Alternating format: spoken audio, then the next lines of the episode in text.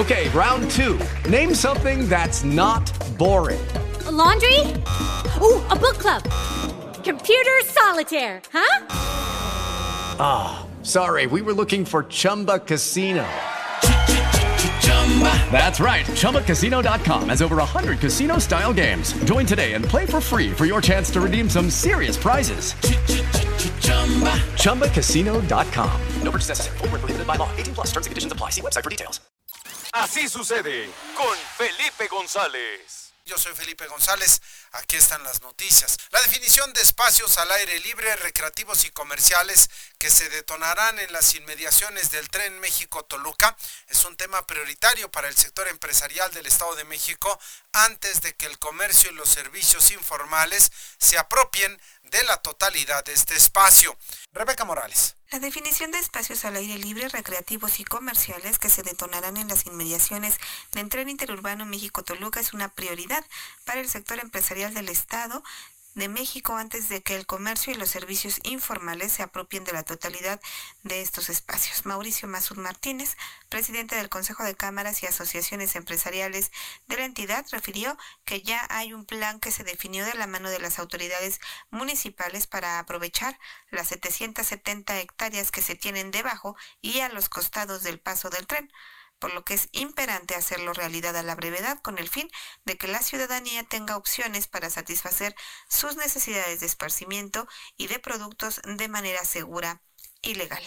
Escuchemos. Cada una de las estaciones el poder eh, colocar eh, comercios, servicios eh, de manera formal es, muy, muy importante para nosotros como, como sector económico. Entonces, eh, trabajaremos de la mano, bueno, con, son los municipios que van a este, intervenir, es Toluca en la primera estación, eh, viene siendo Metepec en la tecnológico y obviamente en la para que así sea, ¿no? Buscar un orden, una formalidad y, que se puedan ofrecer comercios y servicios dentro de estas estaciones que, bueno. Aseguró que es indispensable el que se tenga la participación constante del sector legal y también de las autoridades, tanto en orden estatal como municipal. La preocupación que ha sido constante entre líderes comerciantes en las últimas semanas es que se ha realizado la distribución de los espacios para el comercio semifijo y de bases de transporte irregular sin que se haya conocido de operativos o acciones para detenerlos. Otro punto que debe considerarse es el proceso de autorización de estos nuevos proyectos, con el fin de que se haga de manera eficiente y rápida para abonar a la competitividad de este ejercicio. Masud Martínez dijo, este tipo de asuntos ya ha sido probado en otros puntos del país, como es la propia Ciudad de México, en donde el aprovechamiento de bajo puentes para jardines, gimnasios al aire libre, ciclovías, espacios comerciales, como tiendas, barberías y cafeterías, han armonizado un concepto seguro y legal de tránsito. Al momento el cruce del tren es por seis municipios distribuidos en .73 kilómetros para Sinacantepec, 10 kilómetros en Toluca, 4.6 kilómetros en Metepec y 4.31 kilómetros en San Mateo Atenco y finalmente 4.4 kilómetros para Lerma. Rebeca Morales, así sucede. El incremento en los casos de COVID y las variantes de esta enfermedad, además del llamado que ha hecho la Secretaría de Salud del Gobierno Federal, ocasionará que haya una nueva convocatoria desde los centros laborales a sus trabajadores para que consideren la aplicación de la vacuna contra COVID-19 y también el refuerzo en el esquema de vacunación contra COVID-19 y la información la tiene Rebeca Morales. El incremento en los casos de COVID y las variaciones que se han presentado en la enfermedad, además del llamado que ha hecho la Secretaría de Salud Federal, ocasionará que haya un nuevo llamado desde los centros laborales para que los colaboradores consideren la aplicación y refuerzo de su esquema de vacunación. Rogelio Argüelles Madrigal, director general del Parque Industrial Toluca 2000, señaló que año con año se hacen campañas de vacunación tanto con los trabajadores como con sus familias y no se trata solo de COVID, sino de otros padecimientos. Escuchemos. Por ley tenemos que mantener campañas permanentes de salud, salud en general. ¿Qué viene ahorita? Que de, modo general, en lo que es el servicio médico para todo el parque, se llevan estas campañas, se promueve la vacunación de los trabajadores. Ahora de hecho ya se suma cada año, no nada más la de la este, influenza, sino también ahora ya la de COVID, para que los, trabajadores se puedan vacunar, vacunar, y algunas otras, ¿no? Como la hepatitis, como este, la de sarampión, como la de la de tétanos, aun cuando no hay obligatoriedad de que los trabajadores se apliquen algún medicamento, sí hay una conciencia sobre la importancia de tener esquemas de protección, no solo para ellos, sino también para sus familias, con lo que se reducen los temas de enfermedad, ausentismo y se incrementa la productividad. El año anterior el esquema consiguió cerca del 70% de participación de los trabajadores que se aplicaron esta cobertura y con lo cual pues se siente un precedente en materia de cumplimiento y de participación prácticamente en toda la entidad. Rebeca Morales, así sucede. La huelga del sector automotriz de Estados Unidos relacionada con las tres grandes firmas automotrices podría tener efectos en México con paros técnicos para plantas establecidas en el Estado de México que abastecen a la cadena de la industria automotriz en la Unión Americana si la huelga se sigue prolongando. Rebeca Morales. La condición de huelga que prevalece con tres empresas en Estados Unidos relacionadas a firmas automotrices podría tener efectos en la entrada de paro técnico plantas en el Estado de México. Al momento no se ha firmado un convenio desde las organizaciones sindicales para la entrada en paro. Sin embargo, se vislumbra como una posibilidad cercana. Norma Patricia García Pichardo, secretaria general de la Federación Valle de Toluca de la CTM, indicó que al momento se ha buscado agotar los días de vacaciones o libres de que gozan los trabajadores para que sigan percibiendo su salario a totalidad, ya que con la entrada en paro técnico también se reduce a la mitad el ingreso de los colaboradores. La líder sindical explicó que, sin embargo, esto no se aplica en el 100% de los trabajadores, sino solo en aquellos que están en las líneas de producción o cadena de suministro relacionado a las marcas afectadas lamentó la condición que se ha desarrollado en el proceso desde las organizaciones sindicales en Estados Unidos, donde dijo ha prevalecido la falta de acuerdo y recordó que será en enero de 2024 cuando deba hacerse la revisión de los contratos colectivos de trabajo para México, no solamente en temas salariales, sino también en las categorías de los colaboradores. Escuchemos. Sí, un precedente negativo ante la falta de una conciliación y entendimiento entre las partes, entre las empresas y el sindicato de, de, la, de la URW. Esto creo que en México prevalece la conciliación y la mediación. Entonces, eh, tampoco como sindicato podemos ser solidarios con la UAW porque ellos tienen otras condiciones muy diferentes. las empresas en huelga en Estados Unidos suman ya 38 centros de distribución de General Motors y Stellantis. En el caso de General Motors, con presencia en el Valle de Toluca, al momento cuenta con 1.100 trabajadores. Rebeca Morales, así sucede.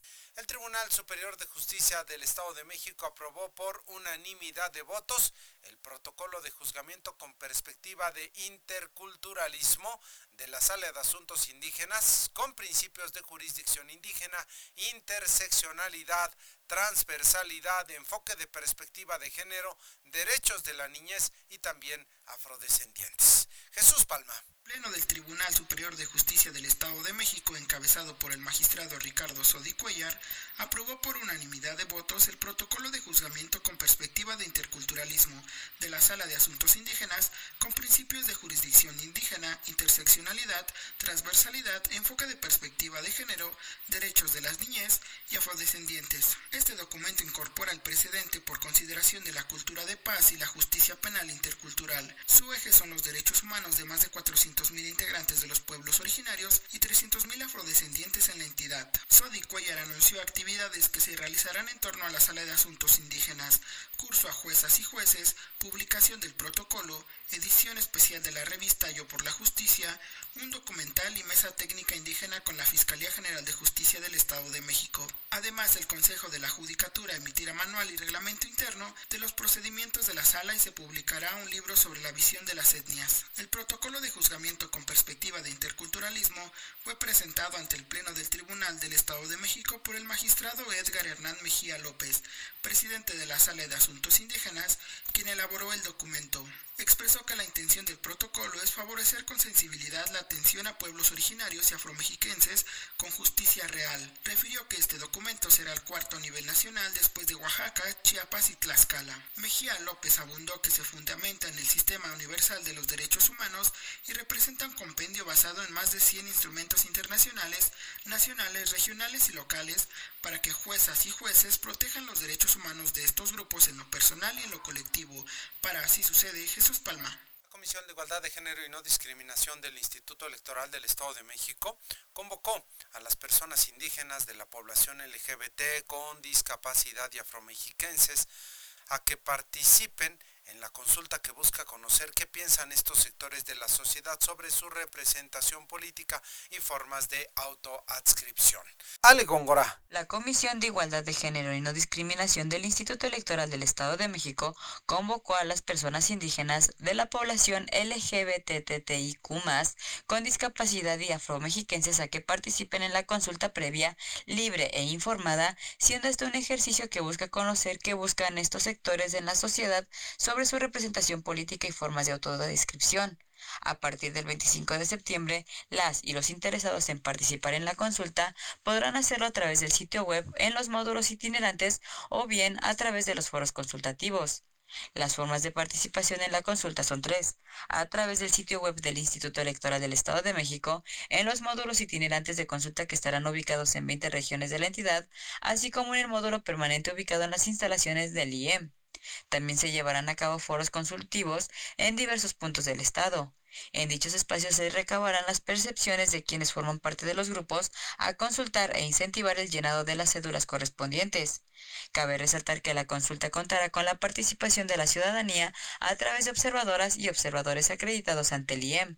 Las cédulas de consulta podrán encontrarlas en diversos formatos como español, mazagua, nahua, otomí, tlahuica y matlacinca, así como en formatos en lectura fácil. Además se cuenta con una plantilla en braille en cada módulo. Para, si sucede, Ale Góngora. 3 mil millones de pesos, eso es lo que costaría la elección del año 2024 en el Estado de México, de acuerdo presidenta del Instituto Electoral del Estado de México, Amalia Pulido Gómez, por lo que ya se analizan la reutilización de materiales electorales y disminuir los costos para la elección mexiquense. La información con Manuel Luna con la previsión de que en la entidad puedan estar en disputa más de 10.000 candidaturas en las elecciones de 2024 y alrededor de 1.300 cargos de elección, la consejera presidenta del Instituto Electoral del Estado de México, Amalia Pulido Gómez, informó que el costo de las elecciones puede superar los 3.000 millones de pesos, cifra que costaron las elecciones de 2021. La elección de la misma naturaleza que se celebró en 2021, el presupuesto fue mayor a 3.000 millones. ¿Por qué es más grande que, el, que, el, que los presupuestos? Cuando es una elección a gubernatura, pues de entrada porque instalamos 170 juntas locales. Para el proceso de gubernatura solo se instalaron 45 eh, juntas distritales. Se compra el doble de, documentación electoral y digamos todo lo que se tiene que desplegar para hacer una elección local del tamaño de la que es la elección mexiquense, pues requiere mucho recurso también de personal. Contratamos personal eventual como son también los vocales y las vocales que integran las juntas. 15 de cada 100 cargos me parece van a ser elegidos en las Además, se analiza la inflación y los costos en la Dirección de Administración del IEM. Refirió que para disminuir gastos también se realiza el análisis por la Dirección de Organización sobre el material que se va a reutilizar y qué porcentaje se va a tener que adquirir. Finalmente refirió que esperan que la nueva administración tenga la convicción democrática de apoyar a las instituciones como el IEM, ya que será de la nueva administración donde provenga el recurso para realizar las elecciones y que el instituto en sus posibilidades van a maximizar recursos y eficientar todo lo que esté relacionado con sus actividades, por lo que tienen el ánimo de tener pláticas para exponer el presupuesto y de tener una política de austeridad, ya que recordó en el proceso por la gobernatura tuvieron un recorte de 100 millones por el propio Ejecutivo. Para así sucede, Manuel Luna. El secretario del Bienestar del Gobierno del Estado de México, Juan Carlos González Romero, señaló que la administración que encabeza la gobernadora Delfina Gómez ha establecido como compromiso fundamental el poder de servir, lo que coloca en el centro de el trabajo gubernamental a la población, porque el pueblo mexiquense, al pueblo mexiquense se debe el servicio público. Ale Góngora. Al poner en marcha la Feria de Servicios de Nextlalpan, el secretario del Bienestar, Juan Carlos González Romero, señaló que la administración que encabeza la gobernadora Delfina Gómez ha establecido como compromiso fundamental el poder de servir, lo que coloca en el centro a la población, porque a ella se le debe el servicio público. En este sentido, puntualizó la importancia de coordinar el trabajo entre los gobiernos federal y estatal, así como los ayuntamientos, además de hacer sinergia con los distintos sectores para diseñar acciones con base en las necesidades de la población y con ello brindar una respuesta que se apegue a la realidad social, bajo los principios de transparencia, honestidad y un enfoque humanista que caracterizan a la cuarta transformación. En los módulos de información participaron los integrantes de la Secretaría de Bienestar del Gobierno de México y su homóloga del Estado de México, así como el municipio de Nextlalpan a través del organismo público descentralizado para la prestación de los servicios de agua potable, drenaje, alcantarillado y tratamiento de aguas residuales, derechos humanos, desarrollo económico y el sistema para el desarrollo integral de la familia. En el acto, la alcaldesa de Nextlalpan, Lorena Alameda Juárez, mencionó que con esta labor conjunta se sientan las bases para favorecer el desarrollo y que estos proyectos forman parte de la política social que coadyuva al acceso a derechos básicos como la vivienda. La Feria de Servicios tiene el objetivo de informar a la población sobre programas que constituyan un beneficio para transformar su calidad de vida, ya que es la imprescindible para desarrollar espacios con la intención de promover el bienestar a los diversos municipios de la entidad. Para Así Sucede, Ale Góngora. El programa de los Caminos del Sur sí tuvo beneficios, según dice la diputada de Tejupilco, Elida Castellán Mondragón. Sin embargo, reconoció que al no haber quedado concluidos estos trabajos al 100%, se espera que la nueva administración estatal termine con este proyecto. Manuel Luna. Para la diputada local por Tejupilco, María Elida Castellán Mondragón, el programa de los Caminos del Sur de la administración recién concluida de Alfredo del Mazo tuvo un gran avance y se notó en la carretera que va de Tejupilco a Zultepec, la cual tenía años sin rehabilitarse y prácticamente era de terracería y con baches, por lo que ahora incluso es recomendable viajar por ella, pues es una vía que conecta a Toluca, Texcaltitlán, Zultepec y Tejupilco. Otros tramos también como el de El Salitre, Palmarillos, que corresponde al municipio de Amatepec, que conectan las comunidades del Salitre a Palmar Chico, y la cual también tenía años sin rehabilitarse, son otro ejemplo. Pero si bien faltaron algunos, todavía se sigue trabajando como en el libramiento al municipio de Tejupilco. Para la continuidad de los trabajos que faltaron, como los tramos a Tatlaya y más al sur de Amatepec y diversos caminos en esa región de la entidad, ya corresponde a la nueva gobernadora, refirió la diputada. Faltaron algunos tramos de rehabilitarse, pero pues bueno, ya, ya, ya no dieron los tiempos. Ahora le toca a la nueva gobernadora que retome esos trabajos y pueda concluir como se había acordado inicialmente. Sí, sí, sí, sí sin duda faltó, faltó, hay que, hay que reconocer lo que faltó y que se le tiene que dar continuidad, porque sí estaban muy abandonados los caminos del sur. Yo espero que ahorita con la nueva administración se apliquen realmente y que todo lo que se dijo en campaña se realice, porque sí necesitamos este, pues tener buenas vialidades para poder este, transitar. Finalmente afirmó que de ser necesario realizarán una reunión con los presidentes municipales para poder tener una plática con la gobernadora y que los escuche, pues no solamente los caminos del sur se deben atender, sino también otros sectores relacionados al campo, como las represas donde existe escasez de agua, ya que en el sur casi no está lloviendo, y dar atención a los agricultores de distintos municipios donde requieren atención como floricultores, aguacateros, freseros y más. Para así sucede, Manuel Luna. Durante este fin de semana se llevó a cabo la segunda edición de la Feria del Pan Artesanal en San Miguel Tecomatlán.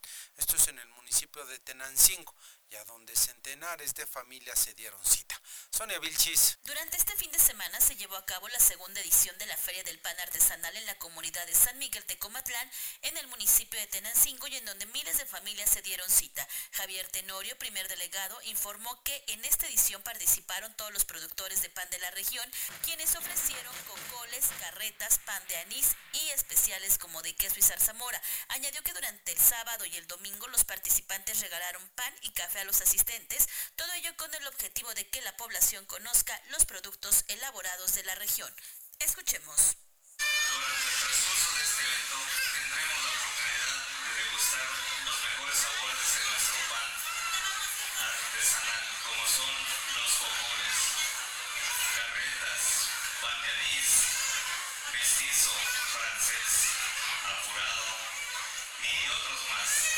Feria del Pan artesanal en San Miguel Tecomatlán estuvo acompañada de actividades artístico-culturales, así como con la presencia de expositores de vinos y artesanías. Así sucede, Sonia Vilchis. En los últimos días se ha llevado a cabo una serie de cateos a fin de inhibir la incidencia delictiva en el municipio de Toluca, según informó el presidente municipal Raimundo Martínez Carvajal. Sonia Vilchis. El presidente municipal de Toluca, Raimundo Martínez Carvajal, informó que en los últimos días han llevado a cabo una serie de cateos a fin de inhibir la incidencia delictiva en la capital del Estado de México, lo que ha derivado en la detención de 116 personas por los delitos de narcomenudeo, robo de vehículo, homicidio y secuestro. Escuchemos. Se basan en un trabajo de inteligencia, que la verdad eh, es un tema que poco se ve, pero que genera una enorme precisión en el trabajo de, eh, pues de captura de quienes están infringiendo la ley. A decir del alcalde, una de las detenciones más importantes se dio el pasado 21 de septiembre en la comunidad de Santa María Totoltepec, en donde fueron aseguradas varias personas relacionadas con la venta de droga. Así sucede, Sune Vilchis. Lucky Land Casino asking people what's the weirdest place you've gotten lucky? Lucky? In line at the deli, I guess? Aha, in my dentist's office. More than once, actually. Do I have to say? Yes, you do. In the car before my kids' PTA meeting. Really? Yes. Excuse me, what's the weirdest place you've gotten lucky? I never win and tell. Well, there you have it. You can get lucky anywhere playing at LuckyLandSlots.com. Play for free right now. Are you feeling lucky? No purchase necessary. Void where prohibited by law. 18 plus. Terms and conditions apply. See website for details. Vamos a tener información deportiva en este programa de noticias. Voy a saludar con mucho gusto en esta mañana al señor Luis Manuel Jaramillo. Señor Jaramillo, muy buenos días. Buenos días, señor Felipe. Buenos días, amigos. Día lunes, día de una buena cantidad de información deportiva. Por supuesto, destacar lo sucedido en la jornada del fútbol mexicano en donde, bueno, pues en el Clásico del Norte el equipo de Tigres goleó 3 a 0 en casa a los Rayados en esta jornada 9 del torneo Apertura 2023, en un partido en el que André Pierre Guignac se convirtió en el máximo goleador en la historia de los clásicos regios con 12 tantos en su historial, superando al ex Rayado Bahía, aunque hay que decir desde luego que Bahía, si de algo sirve, es que los hizo en menos partidos. Así es que con un doblete de André Pierre Guignac y otro más de Diego Laines, Tigres goleó a este Monterrey y se llevó la edición 133 de El Clásico. Platicaremos por supuesto de la buena cantidad de goles que vieron los aficionados a lo largo de esta jornada número 9 que concluyó el día de ayer por la noche allá en Torreón, Coahuila, con el partido Santos ante el equipo del Necaxa. Y vaya goleada que le propinó el equipo necaxista al equipo de la comarca lagunera. Cinco goles a dos ganó el equipo de Necaxa. Y platicaremos, por supuesto, un poco más adelante del partido entre el equipo de Toluca y el equipo de las Águilas del la América, que sí es cierto, pues tuvo momentos espectaculares, ávidos desde luego del aplauso y de los vítores y gritos de los aficionados que se dieron cita en la bombonera, pero yo creo que la verdad faltaron goles. Uno a uno terminó este partido de Toluca contra las Águilas de el América. Y bueno, el resto de los resultados, el equipo Atlético San Luis derrotó tres goles a dos al Mazatlán. Los Bravos de Juárez cayeron ante el Atlas dos goles a uno. El equipo de Puebla perdió ante el equipo de los Pumas 2 a 0. León ganó al equipo de Cholos un gol a cero. El equipo de las Chivas y el equipo de Pachuca terminaron empatados 0 a 0. Así es que estos fueron los resultados de esta jornada número 9, de la cual platicaremos un poco más extensamente más adelante. Y por otra parte, también hablar, por supuesto, de la Fórmula 1, porque Red Bull pues ganó su sexto campeonato de constructores esto después de llegar en el primer lugar en el Gran Premio de Japón y conseguir finalmente en el recuento general 623 puntos. Max Verstappen fue desde luego el piloto que pues eh, con una victoria que ya estaba predestinada ante la superioridad que mostró el RB19 durante el fin de semana, esto pues le dio ya de plano el campeonato de constructores a la escudería de Red Bull. En una carrera, habrá que decir accidentada, carrera de 53 vueltas, en la que hubo cinco abandonos, como los de Sergio Pérez, Alex Albón, Logan Sargent, Lance Stroll y Valtteri Bottas. El holandés Max Verstappen ganó esta carrera en el circuito internacional de Suzuka. De este más platicaremos un poco más adelante. Vamos a la información del espectáculo y el entretenimiento con Joti Chacón. Muy buenos días a todo el auditorio de Así Sucede en información de espectáculos y entretenimiento. A unos días de que inicie la Feria y Festival Alfeñique 2023, el Ayuntamiento de Toluca mantiene abiertas las convocatorias para participar con actividades artísticas y culturales. Uno de los concursos que se realizarán en esta edición de la feria es el concurso a las cenas llenas de tradición la convocatoria está dirigida a las famosas alacenas que están ubicadas en los portales de Toluca. Los comerciantes deberán registrar su participación a más tardar el próximo 12 de octubre. La alacena mejor decorada obtendrá un premio de 20 mil pesos. La condición es mantener su decoración desde el 13 de octubre y hasta el 5 de noviembre. La decoración debe corresponder exclusivamente a la tradición del Día de Muertos. Los maestros alfiniqueros y artesanos de dulce tradicional pueden participar en el concurso nacional de dulce de alfeñique, calaveras de azúcar y dulce tradicional de Día de Muertos 2023. La convocatoria cuenta con las categorías de dulce alfeñique, calavera de azúcar, dulce de pepita, monumental, es decir, figuras con más de un metro de altura, y nuevas técnicas para dulce del Día de Muertos. Las figuras participantes deberán ser presentadas en el Centro de Servicios al Turista, que está ubicado en Plaza Fray Andrés de Castro, local 7 y 8, en el edificio B. La fecha límite de inscripción es el 13 de octubre. El ganador de cada categoría recibirá un reconocimiento de 20 mil pesos. Como cada año, la Feria del Alfeñique realizará el concurso de ofrendas delegacionales con las cuales se busca rescatar y mantener vivos los elementos tradicionales de las ofrendas. En esta convocatoria podrán participar las 48 delegaciones que integran la capital mexiquense. Es importante señalar que por cada delegación podrá participar únicamente una ofrenda a través de las autoridades auxiliares.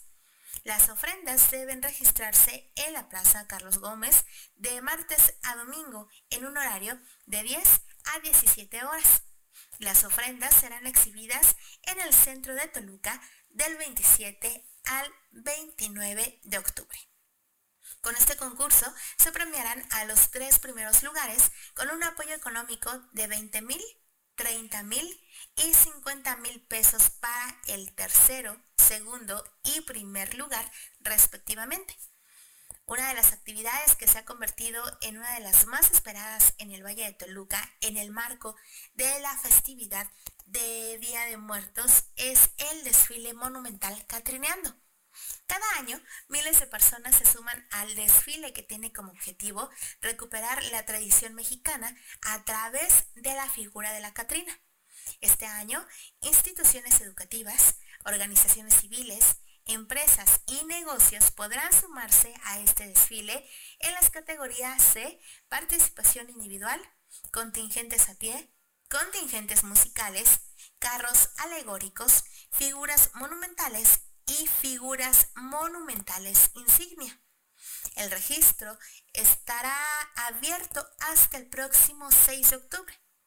Al tratarse de un desfile, no hay ningún tipo de estímulo económico. El desfile se llevará a cabo el 1 de noviembre a partir de las 7 de la noche y recorrerá algunas de las avenidas más importantes del centro de Toluca. Hace algunos días, el Ayuntamiento de Toluca informó que del 18 al 22 de octubre se llevarán a cabo los conciertos estelares del Festival del Alfeñique en el Parque Alameda 2000.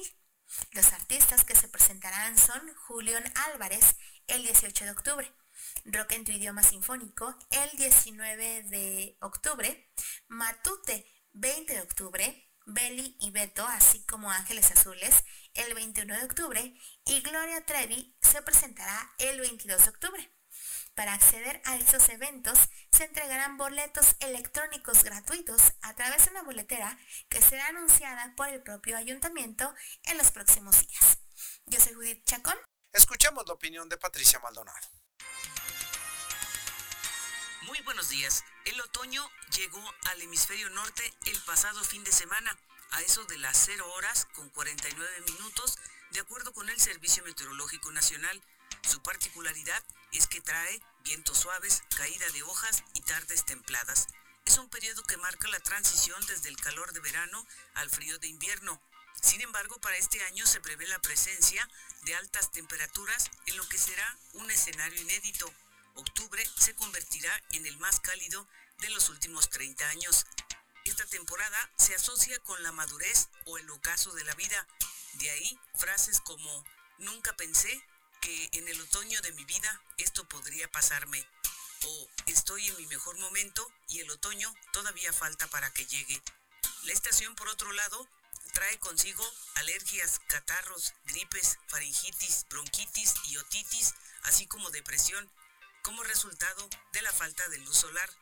Es también que nos damos ciertos lujos, de estos el consumo de pan y otros alimentos con alto contenido calórico, y los caldos y bebidas calientes no pueden faltar.